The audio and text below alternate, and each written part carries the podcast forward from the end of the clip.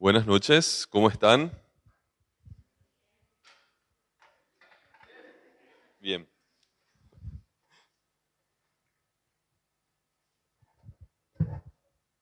Sí, nomás ahí, por favor.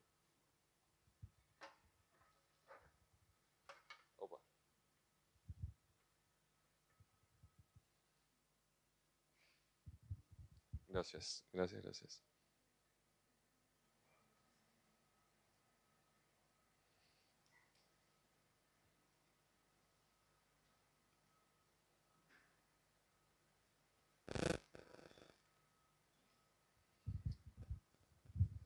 Ok. Así como dijeron, yo me llamo Hugo Torres. Gracias por la invitación. Vamos a estar compartiendo esta noche este tema eh, tan importante. Y digo tan importante eh, no porque, porque así nomás, sino que porque en realidad es la base eh, de nuestra fe. Sin perdón no existe cristianismo. ¿sí? Sin perdón no existe nuestra fe. Nuestra fe carece de sentido sin el perdón. Entonces, por eso para mí es un privilegio poder hablar de este tema y por eso para mí es tan importante hablar del perdón. Oremos. Gracias Dios por esta noche, gracias Señor porque nosotros somos perdonados, porque nosotros fuimos perdonados y porque nosotros tenemos tu perdón a nuestro alcance. Gracias por tu amor, gracias por tu misericordia, gracias por tu paz. Gracias por este momento que nos permitís vivir. En el nombre de Jesús. Amén. Ok, el perdón. ¿Qué es lo que es el perdón para el cristiano? ¿Sí? Así como les dije, para nosotros el perdón es nuestra base. Nosotros sabemos perfectamente, y yo creo que nosotros, todos los cristianos, sabemos perfectamente que nosotros tenemos que perdonar. ¿sí? Yo creo que ninguno de nosotros eh, tiene ese conflicto. Yo tengo o no tengo que perdonar. Eh, sabemos perfectamente que tenemos que perdonar. Ahora, ese no es mi punto para hablar del perdón porque ya sabemos que tenemos que perdonar. El tema para mí es, ¿por qué si nosotros sabemos que tenemos que perdonar, no perdonamos? ¿Por qué si nosotros sabemos, si la palabra de Dios nos dice montón de veces que tenemos que perdonar, no perdonamos? ¿O por qué nos cuesta perdonar? O hay una pregunta más interesante que el por qué nos cuesta perdonar. ¿Para qué nos cuesta perdonar? ¿Sí? ¿Para qué no quiero perdonar? ¿Saben qué es lo que pasa muchas veces? Que nosotros cuando hablamos del perdón nos justificamos en nuestros porqués. Tengo muchos porqués no perdonar. Pero cuando yo me empiezo a preguntar, cuando yo comienzo a preguntarme a mí mismo, Hugo, ¿para qué no quieres perdonar? Entonces se me lengua la traba. ¿Sí? Entonces comienza el conflicto. ¿Hay un para qué yo no quiero perdonar? ¿Existe un para qué yo no quiero perdonar en este momento? ¿Y saben qué pasa también, gente? La respuesta natural de Dios, la respuesta natural de Dios es el perdón. Dios vio que nosotros estábamos separados de Él. Dios vio que nosotros estábamos separados de Él. ¿Y qué hizo? El plan perfecto de salvación y le mandó a Jesús a morir por nosotros. Entonces la respuesta de Dios ante la separación, ante el dolor que él sentía porque estaba separado de nosotros, la respuesta natural de Dios es perdonar. Y hay algo que nosotros tenemos que saber y quiero ir y quiero quiero que ustedes me sigan con esto. Y para esto yo necesito tres personas. Gracias. Una. Otra persona. Dos. Otra persona.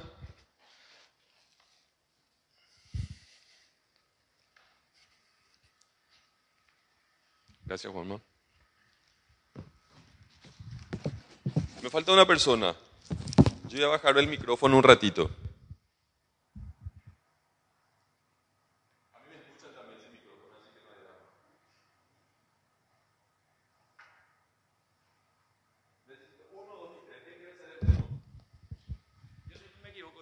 Ok. Yo puedo sin micrófono, Kier. Ya. Dale, genial. Yo necesito entonces que vos, vos vas a tener el papel protagónico, supuestamente. ¿Sí? Em, vos vas a ser entonces el número 2 y vos vas a ser el número 3. Genial.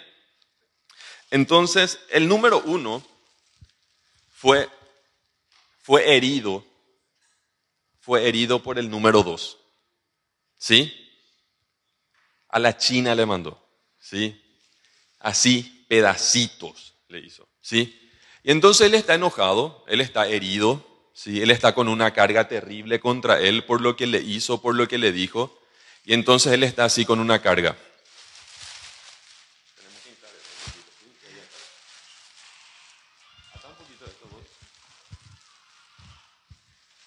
Hoy viene eh, profesora de, de, de artes plásticas.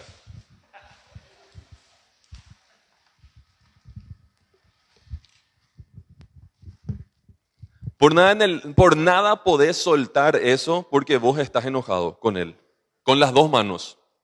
¿Sí? Con las dos manos. No podés, no podés eh, soltar eso. Yo te voy a pedir que, porque vos estás herido con él, enojadísimo con él por lo que él te hizo, por lo que él te dijo, ¿sí? Y vos vas a estar viviendo con él, ¿sí? Y te pido que vos puedas dar, vos no podés soltar por nada esto, ¿ok? Porque vos estás enojado, ¿sí? Entonces yo te pido que vos vivas tu vida, que pegues una vuelta acá alrededor y que vos te vayas detrás de él, ¿sí? Ahora. Y ponete allá al final intentar regalarle esto. Al que está enojado, rápido. No puedes soltar por nada del mundo eso. Tus manos están ocupadas.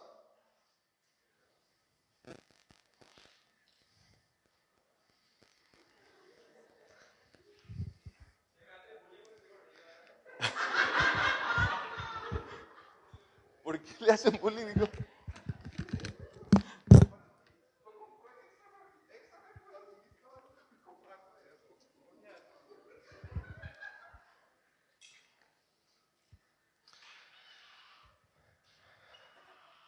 Pueden sentarse, muchachos. Y ustedes dividen entre ustedes el chocolate. ¿Sí? Déjame acá tu, tu bolsita. ¿Ataste? No. ¿Cómo? Sí, pueden sentarse. Muchísimas gracias. Pueden dar un aplauso, ¿sí? No se puede. Entonces deja nomás así. Va a, perder, va a perder fuerza enseguida. ¿Qué es lo que quería mostrarle con estos chicos? ¿sí? ¿Cuál es el mensaje de todo esto? Miren, el número uno fue herido por el número dos y el número tres era parte de la escenografía en realidad, ¿sí? Entonces, ¿qué es lo que pasa? ¿Qué es lo que pasa? La persona que fue herida, la persona que fue herida fue la que llevó la carga. Y la persona que hirió estaba viviendo la vida así repancho, ¿sí? Como si nada. Se pegó el lujo de dar una vuelta en el auditorio detrás de él y él tenía que llevar la carga.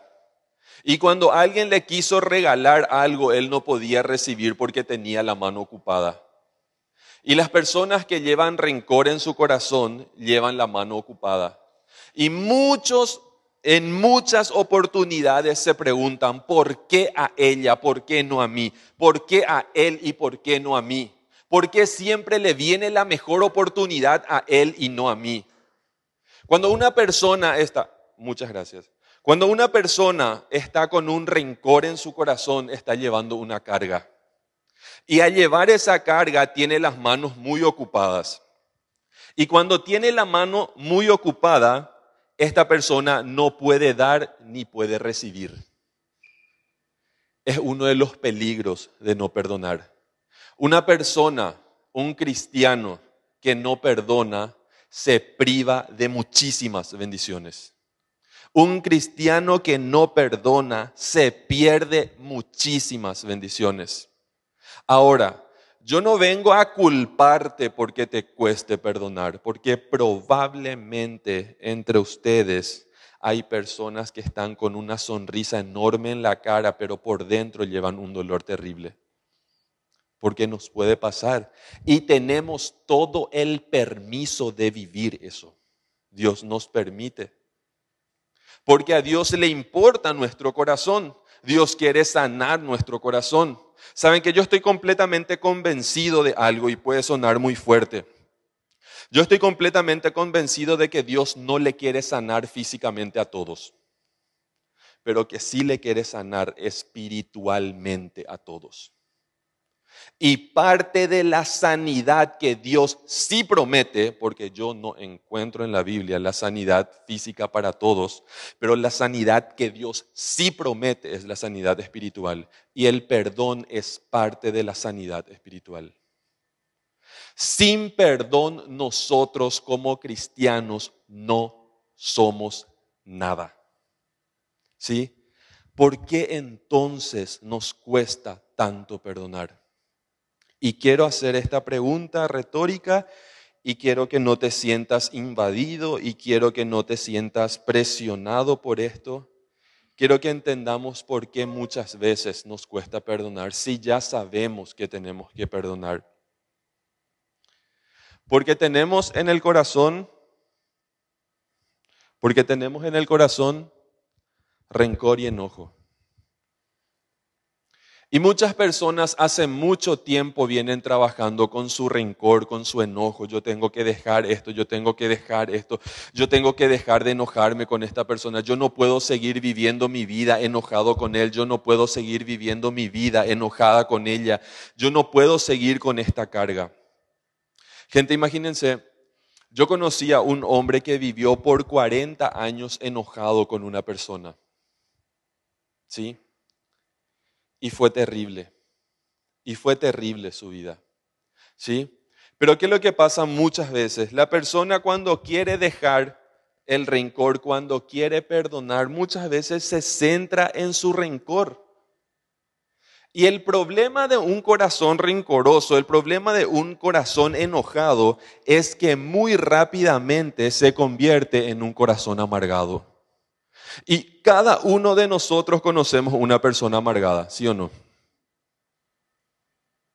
Lastimosamente usamos esa palabra como, como, como un poquito para hinchar o, o para criticar, pero realmente el vivir la vida amargada es una tristeza gigantesca. Y la persona amargada sabe que lo es y sufre porque lo es. Entonces, probablemente si nosotros hablamos con una persona amargada, esa persona amargada tiene mucha falta de perdón en su corazón, porque así se crean las palabras, las personas amargadas. Y ese ciclo se da de manera automática. Y esa persona no se da cuenta que ya está viviendo en la amargura, pero ya está allá. Y muchas personas se centran en esto porque esto es como capas. La primera es una, la segunda es el rencor, la tercera es el, la amargura. Pero lo que nosotros tenemos que entender, gente, que para que nosotros podamos convertirnos en personas que perdonan, nosotros tenemos que centrarnos en algo más importante, en el dolor. Las personas que quieren aprender a perdonar tienen que conocer el dolor. Tienen que aprender a gestionar el dolor de lo que le causó la situación. Una persona que aprende a perdonar es una persona que aprende a gestionar ese dolor. ¿Me siguen? Muchas personas no pueden perdonar en la vida porque no saben qué hacer con el dolor. ¿Y qué hago con esto? ¿Y me tengo que olvidar de esto? pero demasiado fuerte es. Demasiado grande, Hugo, lo que me hizo. Yo no voy a poder olvidarme nunca de esto. Pero el perdón no tiene que ver nunca, el perdón no tiene que ver nunca con olvidar. El perdón tiene que ver con sanidad del corazón. Y una persona que fue perdonada y que disfrutó del perdón y que vive el perdón, está habilitada para perdonar. ¿Sí? Entonces, gente, cuando nosotros veamos una persona que tiene falta de perdón o que hay una persona muy amargada, no nos acerquemos a la crítica, con la crítica a esa persona. En primer lugar, porque el dolor está bien escondido. Por eso hay rencor. ¿Sí? Y acuérdense de algo, el rencor está adentro, el rencor está adentro, digo bien, el dolor está adentro. Hay una capa de rencor y otra capa de amargura. Y podemos ir añadiendo muchas y muchas capas por medio de la crítica. Acuérdense que acercarse a una persona con falta de perdón desde la crítica no sirve de nada. Che, ¿por qué lo que vos no le perdonás ya a fulana? Dejaste pues ya de joderse, amigo, y perdonale nomás ya. ¿Mm? ¿Cómo a decir que sos cristiano y no le vas a perdonar? ¿Mm? Y si yo me acerco desde la crítica, el acuérdense gente, la crítica crea callosidad. ¿Qué significa callosidad? Ustedes tienen callo en la mano, muchos tienen. ¿Mm? ¿Y qué pasa? Probablemente muchas personas que tienen callo, ¿qué hacen? Se cortan el callo con alicate o con corta uña. Porque no duele. Pero hacer lo mismo acá en la pielcita de tu panza. Ni en pedo. ¿Verdad? ¿Por qué no vas a hacer lo mismo ahí? Porque ahí va a doler terrible. ¿Y por qué no me duele acá? Porque tengo callosidad y donde tenemos callosidad tenemos insensibilidad. Y si nosotros nos acercamos a una persona que está sufriendo por falta de perdón desde la crítica, le estamos dando una capa más en su insensibilidad. Y lo que nosotros queremos es que esa persona recobre su sensibilidad para que pueda sentir el perdón de nuestro buen Dios y pueda perdonar también. ¿Sí? Entonces la crítica no sirve de nada cuando nosotros queremos ayudarle a una persona en su proceso de perdón. Y claro, gente, muchas personas me dicen, Hugo, pero ¿cómo yo voy a perdonar si yo no siento en mi corazón perdonar? Bueno, te equivocaste de región del cuerpo porque el perdón no se gestiona en el corazón.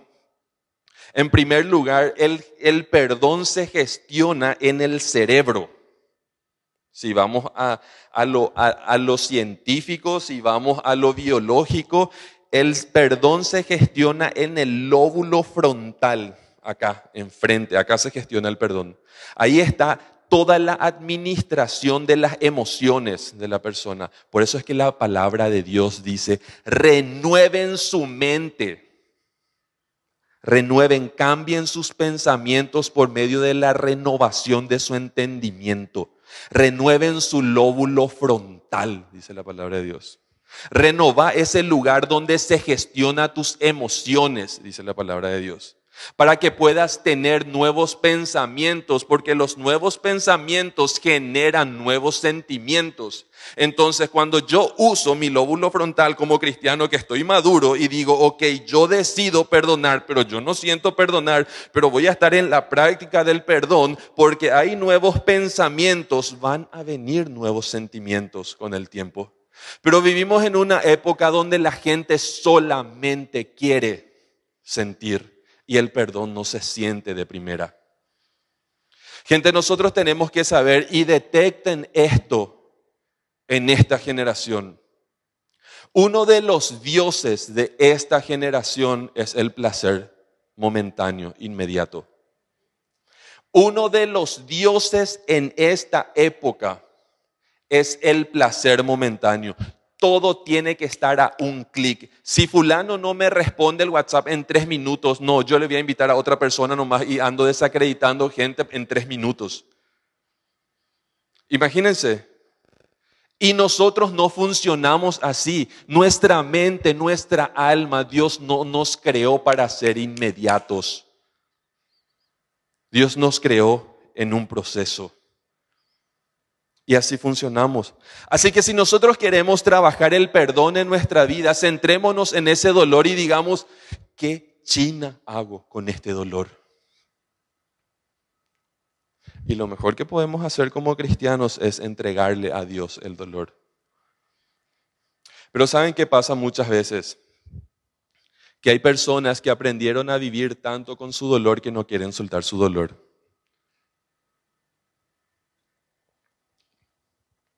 Me dice una persona la otra vez, Hugo, yo no sé qué hacer con mi mamá, porque mi mamá está enojada con todo el mundo, re amargada está mi mamá y demasiado triste ya es. Demasiado triste ya. Ella está enojada con todo el mundo, no hay nadie que le, que le caiga bien. Tiene problemas en casa, tiene problemas afuera, tiene problemas en la iglesia, tiene problemas acá, tiene problemas allá. Por todos lados está con problemas peleándose con todo el mundo. Tiene muchísimo rencor en su corazón. Y yo le dije a esta persona, vamos a suponer, le digo, que, que yo le quite su rencor, tenga una varita mágica y le diga, sin rencor, y mañana amaneces 0 km. ¿Qué va a pasar con esta persona? ¿Qué va a pasar con tu mamá? Le dije.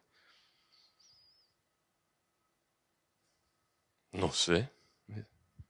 Porque su vida no va a tener sentido si ella no tiene ese enojo. Porque lo que le está dando sentido en este momento a su vida es su enojo. Pelea con él, pelea con ella, pelea con la iglesia, pelea con la señora de la despensa, pelea con la vecina, pelea con todo el mundo, pelea con el hijo, pelea con la hija, pelea con el otro hijo, pelea con todo el mundo. Y, y tengamos en cuenta, gente, que cuando la persona se abraza a su dolor, su dolor también le sirve. Y yo le dije a esta persona, si a tu mamá se le quita su enojo, ella va a caer en una, en una, en una depresión profunda. Porque su enojo es como una efervescencia. ¿Conocen las, las pastillas efervescentes? ¿sí? Que echas en el agua y, te mantiene ahí arriba. ¿Mm? Tu mamá necesita hacer el proceso de perdón. ¿Y qué necesita hacer tu mamá?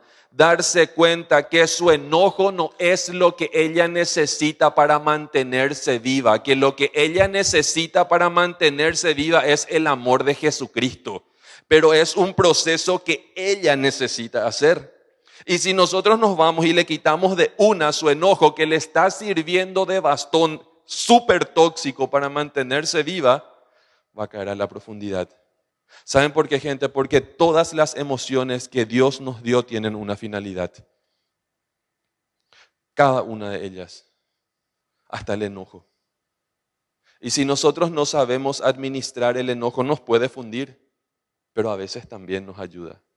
¿Quién no está agradecido o no estuvo agradecido en algún momento por su enojo? Y Jamil, si no me enojaba, no iba a poder decirle. Me enojé y por fin le pude decir, porque me enojé. ¿Viste que sirve también el enojo? ¿Viste que ayuda también? Y Dios sabía. Si Jesús no se enojaba, si Jesús no se enojaba, no iba a poder ir y chutar todo lo que chutó allá. Qué bueno que se asustaron porque se despertaron. No iba a poder ir a chutar toda... ¿Se acuerdan cuando Jesús se enojó y tiró todo en el templo? ¿Mm? Y le sirvió su enojo. Él, sirve. Ahora, ¿para qué? Y cómo lo usamos es el tema. Que no nos domine es el tema. Me siguen en la idea. Ahora yo no quiero que ustedes se vayan y digan, ah, yo estoy enojado y puedo hacer lo que se me cante la gana. No, tampoco, ¿verdad?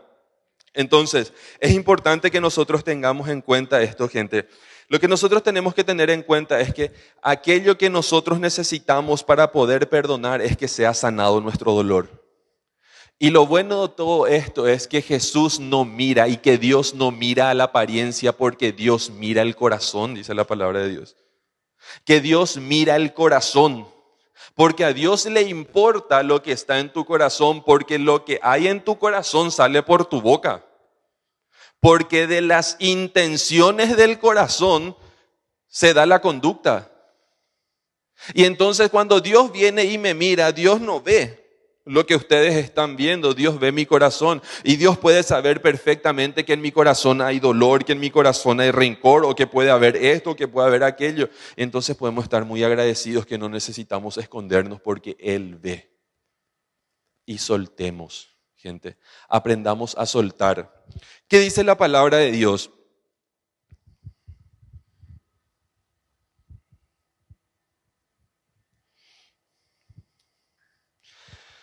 En Colosenses 3, 12 dice, vestidos pues como escogidos de Dios, santos, amados, de entrañable misericordia, de benignidad, de humildad, de mansedumbre, de paciencia, soportándonos unos a otros y perdonándonos unos a otros. Y si alguno tuviera queja contra otro, de la misma manera que Jesús, que Cristo le perdonó, así también que ese perdone. ¿Cómo, no, ¿Cómo, nos perdonó Jesús?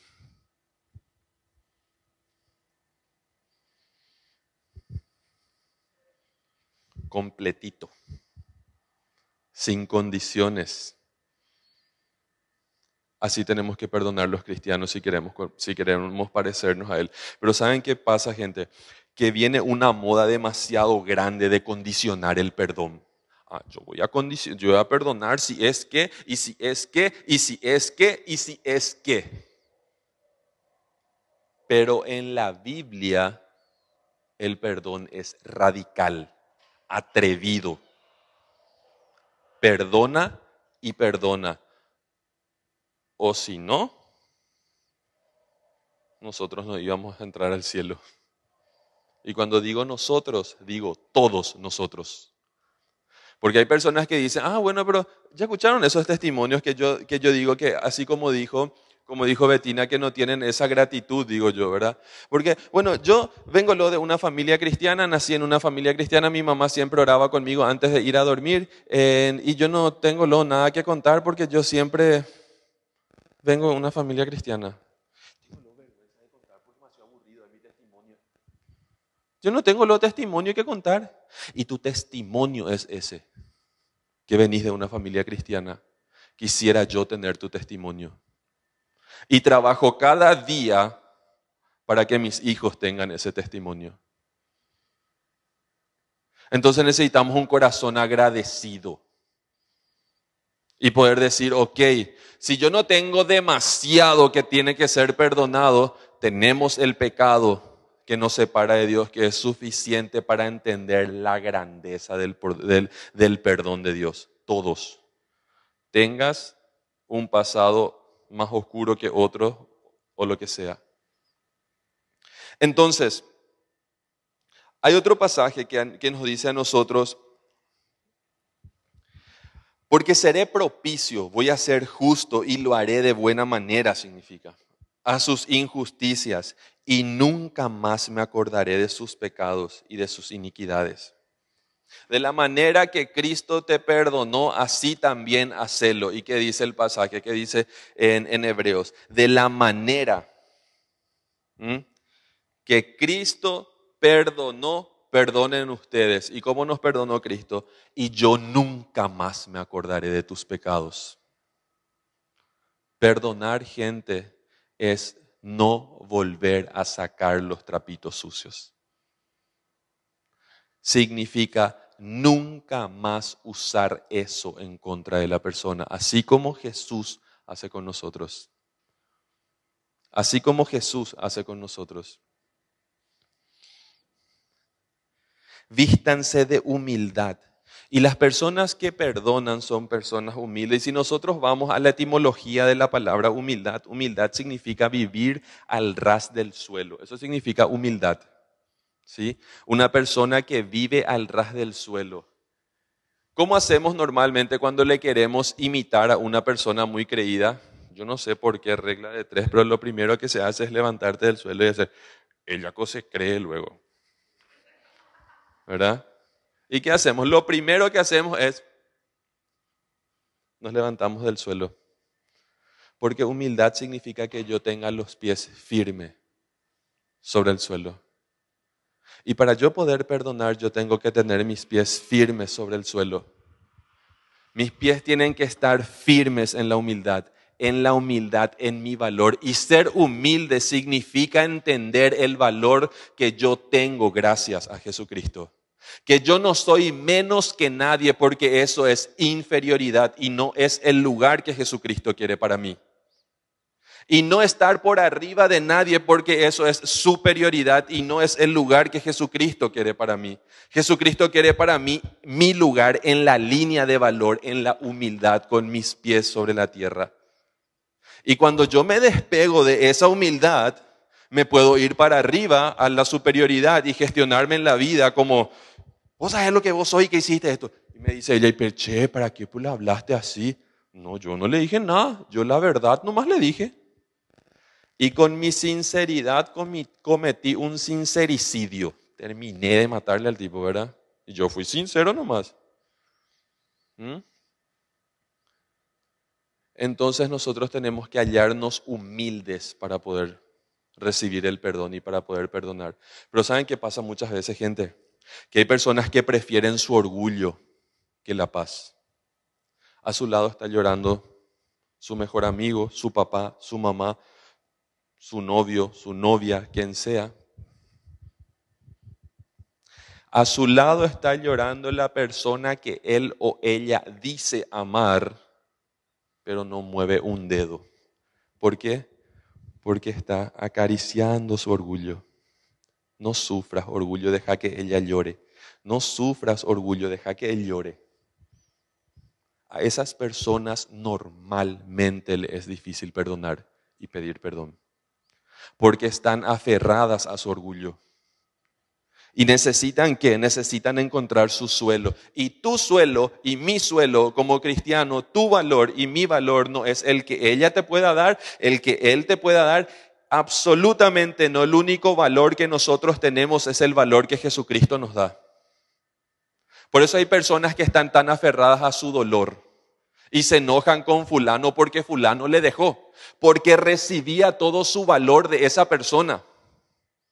Y si esa persona se va, yo no valgo. ¿Mm? Entonces, ¿cómo yo tengo que aprender? Lo primero que si yo estoy viviendo con falta de perdón es encontrar mi valor en Jesucristo.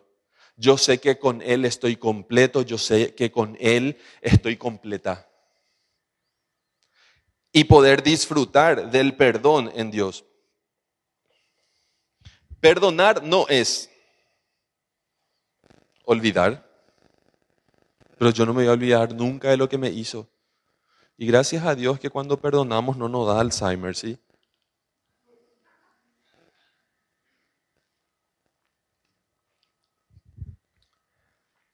Eso va a quedar en la memoria pero saben, gente, ahí es donde la palabra de Dios dice que a los que aman a Dios todas las cosas ayudan a bien. Y normalmente las, personas que pasaron por dolores grandes reciben un plus del Señor. Empatía, resiliencia, consideración, autoridad. Yo pasé por eso también. Entonces los oídos se prestan más. Entonces, cuando una persona que pasó por eso que, está, que tanto te está costando hoy día y viene y te dice, yo pasé por eso también, entonces, ¿y cómo hiciste? ¿Y qué pasó? Y a él le costó y a ella le costó, pero se sanó. Y cuando nosotros pasamos por ese dolor y conocemos nuestro valor en Jesucristo, entonces eso va, va a ser una carta para mostrar el amor a Dios, de Dios a las personas. Y tengamos en cuenta eso, que en el dolor también tenemos que aprender y que perdonar no tiene nada que ver con olvidar. Perdonar no es vivir como si nada pasó. Perdonar no es vivir como si nada pasó. Saben gente, y yo les voy a contar algo personal. Esto no se está grabando. No. Yo estoy casado con una, con una persona eh, menonita. Mi esposa es menonita. Y como ustedes lo ven, yo soy bien latino. Y nosotros tuvimos que encontrar nuestro equilibrio en esa, en esa magia que es el matrimonio. Y que, le, que me casé a los 27, a los 27 años y cuando me casé dije, pucha, ¿por qué no me casé a los 22? Si era tan lindo, ¿por qué no, no me apuré? Pero en esa época no le tenía a ella. Y entonces, hay gente que, que gestiona el perdón por debajo de la mesa, hace como si fuera que nada pasó y eso es mentira. ¿Sí? Que meten todo por debajo de la mesa, bajo la alfombra y piensan que, esto, que está todo bien. Y mi esposa era así. Y yo venía de una construcción donde todo se ponía sobre la mesa, pero ya demasiado sobre la mesa, que no era necesario poner todo sobre la mesa. Y tuvimos que lograr nuestro equilibrio porque nos heríamos y cada rato teníamos que pedir perdón. Pero vos no dijiste nada y vos dijiste todo. ¿Mm? Pero ninguna de las dos cosas es buena. Nosotros tenemos que llegar y alcanzar la asertividad en nuestra vida. Y la asertividad en nuestra vida es lograr el equilibrio entre la pasividad, el no hacer nada, y entre la agresividad. Y una persona que logra el equilibrio en su vida y que se convierte en una persona asertiva sabe cuándo callar y sabe cuándo hablar, sabe cuándo hacer y sabe cuándo no hacer, porque logró el equilibrio entre la pasividad y entre la agresividad. Ambas cosas son buenas en igual medida. Entonces nosotros tenemos que tener en cuenta que tenemos que trabajar y lo que nosotros tenemos que saber es que el tiempo no va a sanar. Yo conozco gente enojada con personas que ya murieron. Yo conozco personas enojadas con personas que ya murieron. A mí me llegaron a decir, quiero ir a revivirle para pegarle.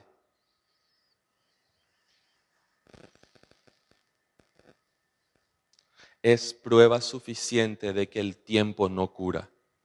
Lo que nosotros hacemos con el tiempo puede curar, pero el tiempo no te da garantía de sanidad.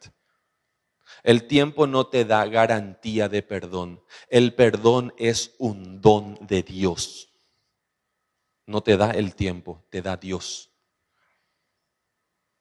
Entonces nosotros tenemos que ser activos en perdonar. Activos en perdonar. El perdón no es ponerle a la persona a prueba. Vamos a ver un poco si ahora funcionas. Vamos a probarte tres semanas. ¿Mm?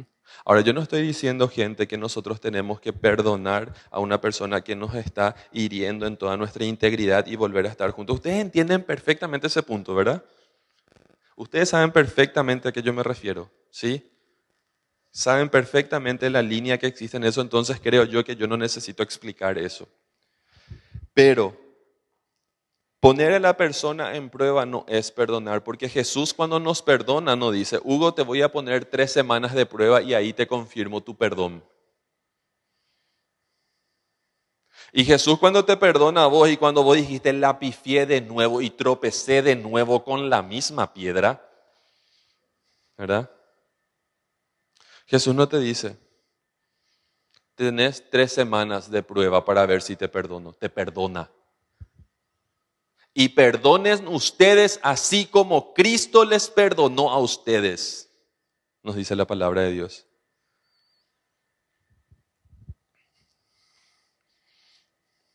Perdonar no es sacar los trapos sucios, ya hablamos de eso.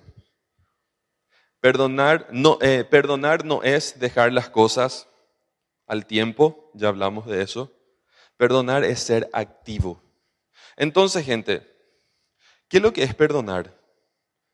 Perdonar es sepultar la culpa, enterrar la culpa. Así como que Jesús nos dijo, voy a agarrar tu pecado y lo voy a llevar y voy a tirar a las profundidades del mar donde nadie se va a enterar donde nadie va a poder usar tu pecado para humillarte, significa eso. Yo nunca voy a usar tu pecado para humillarte, para refregarte en la cara, significa eso. Yo voy a dejar en las profundidades del mar donde nadie puede alcanzar. Y nosotros tenemos que aprender a perdonar como Jesús nos perdona.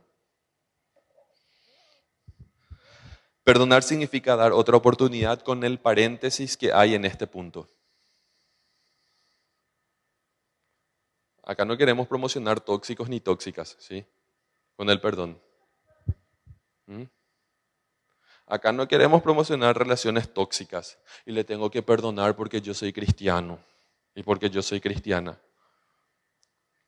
Saben, gente, nosotros, nosotros lo que tenemos que atender que, y entender es que el cristianismo jamás nos enseña a ser idiotas.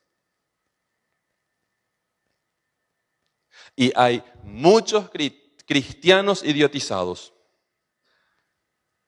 que se van nomás porque sí. ¿Qué hacen porque vieron en Instagram? Y nosotros tenemos que vivir nuestra fe con radicalidad. ¿Sí? De verdad, tomando decisiones y tomar decisión cuesta y tomar decisión de perdonar cuesta. ¿Saben por qué cuesta? Porque decisión pues viene luego de la misma palabra que incisión.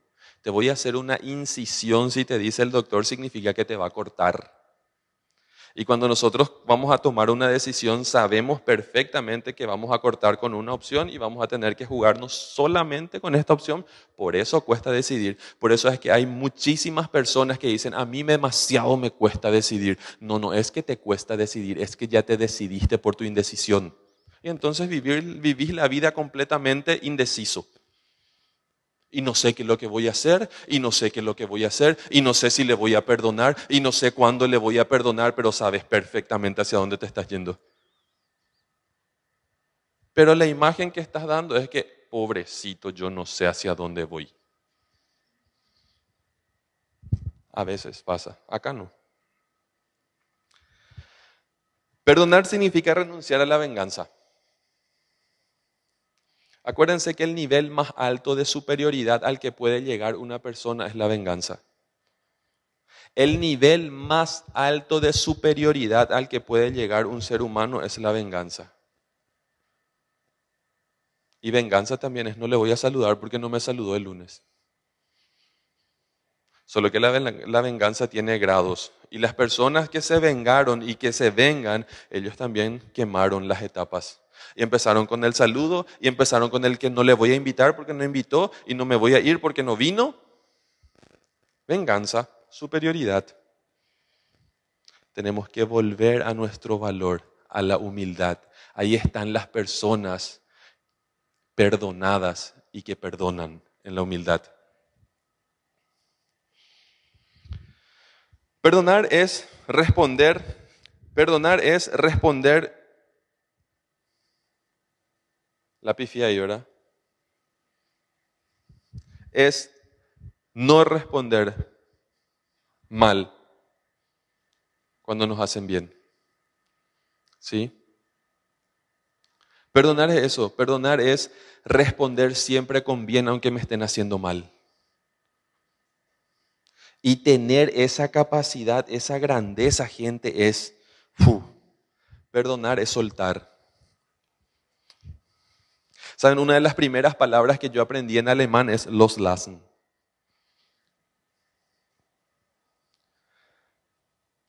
Y me, enseñó una compañera de, facultad que, que, fue una amiga súper entrañable, que es una amiga súper entrañable, que aprecio, que admiro, se casó con mi mejor amigo. Y en una época de mi vida me decía ella, Hugo, los lassen deja ir, solta, solta, solta, Hugo. Y perdonar es soltar. Perdonar es dejar ir, deja que se vaya ese dolor. Y las personas que perdonan son personas que viven en, y las personas que pueden perdonar son personas que viven en el presente.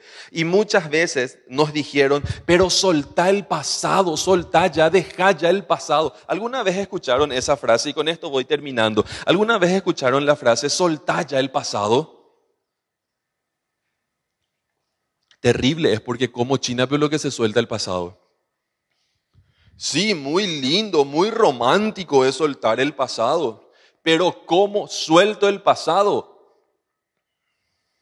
Es así como que yo sé que tengo que perdonar, pero me cuesta perdonar. ¿Por qué no perdono entonces? Es la misma idea, soltar el pasado. Yo sé que tengo que soltar el pasado, pero ¿cómo China suelto el pasado? Las personas que quieren soltar el pasado, en primer lugar, tienen que estar en el presente. En primer lugar.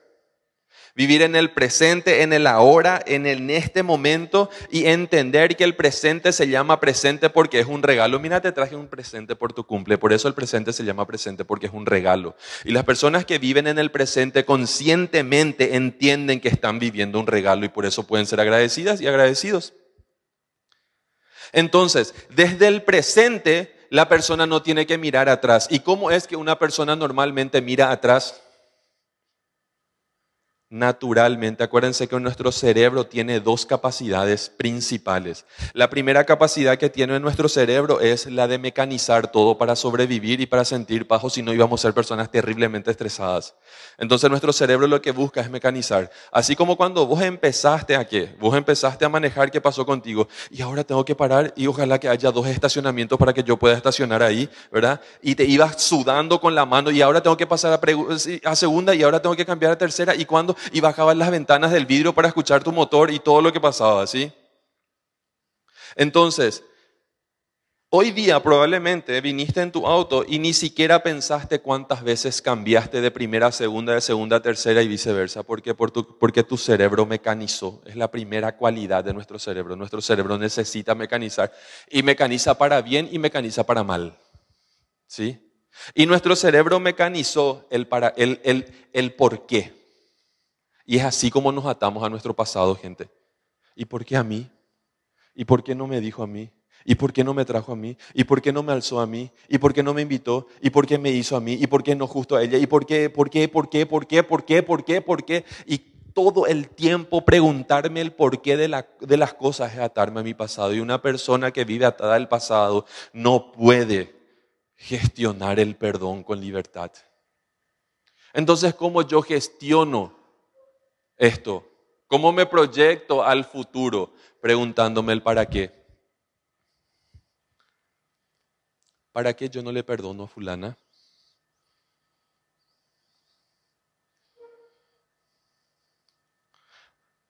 Para que me preste atención.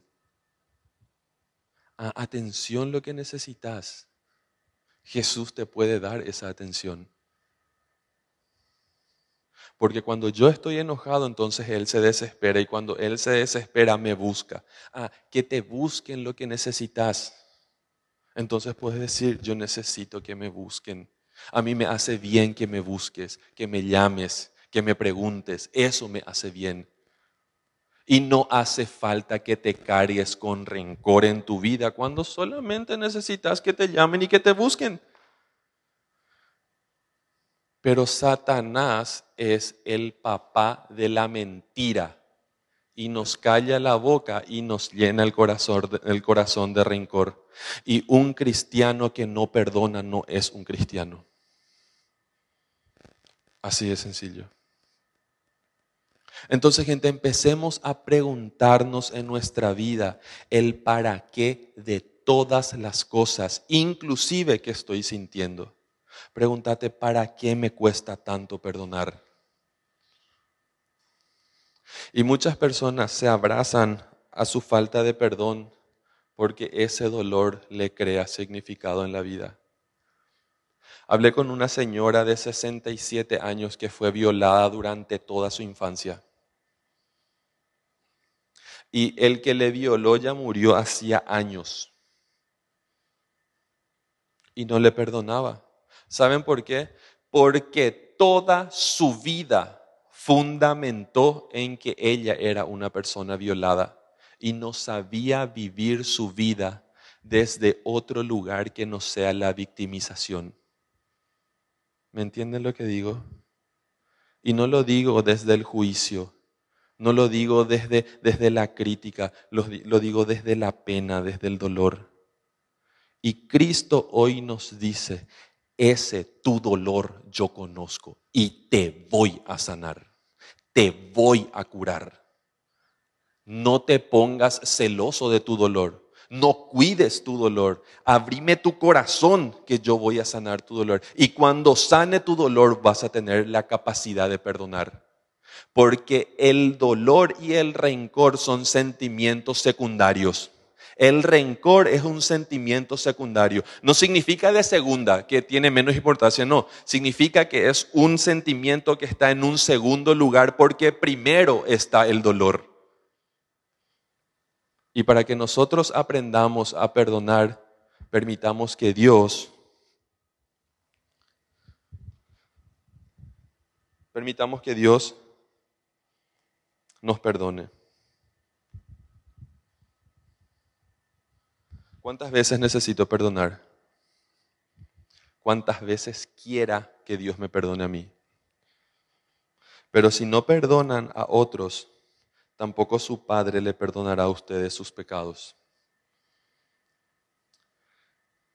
No perdonar el pecado o no perdonar la ofensa a una persona es jugar a ser Dios.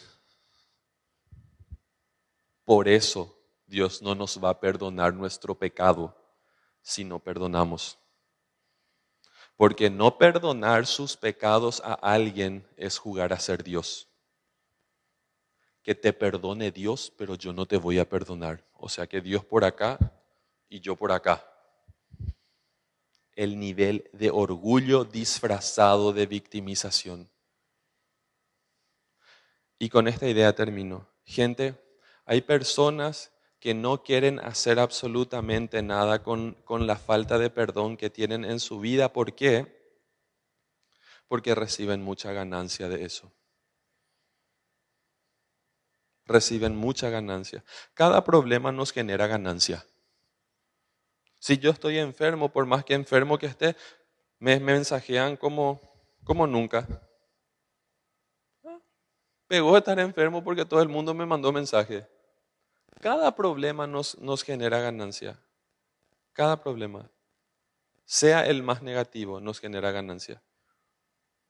Y nosotros tenemos que aprender a darnos a nosotros el valor que nosotros necesitamos. Y el valor que nosotros necesitamos es la necesidad más profunda que tiene cada ser humano. Por eso nosotros hacemos absolutamente todo lo que hacemos en busca de ese valor. Le conozca la persona a Cristo o no le conozca a Cristo, vive su vida para tener valor. Ese es el fin del ser humano. La buena noticia para nosotros es que ese valor está a nuestro alcance porque Jesucristo nos da todo el valor que nosotros necesitamos. Y cuando nosotros entendemos esto, y cuando nosotros vivimos esto, entonces podemos empezar a perdonar. Que Dios nos sane el dolor, que Dios nos quite el rencor. Que Dios nos ayude a vivir en humildad y sepamos que si nosotros no perdonamos a otros sus pecados, entonces nuestro Padre que está en el cielo tampoco lo hará con nosotros. Y yo creo que esa es motivación suficiente para perdonar. Que Dios te bendiga.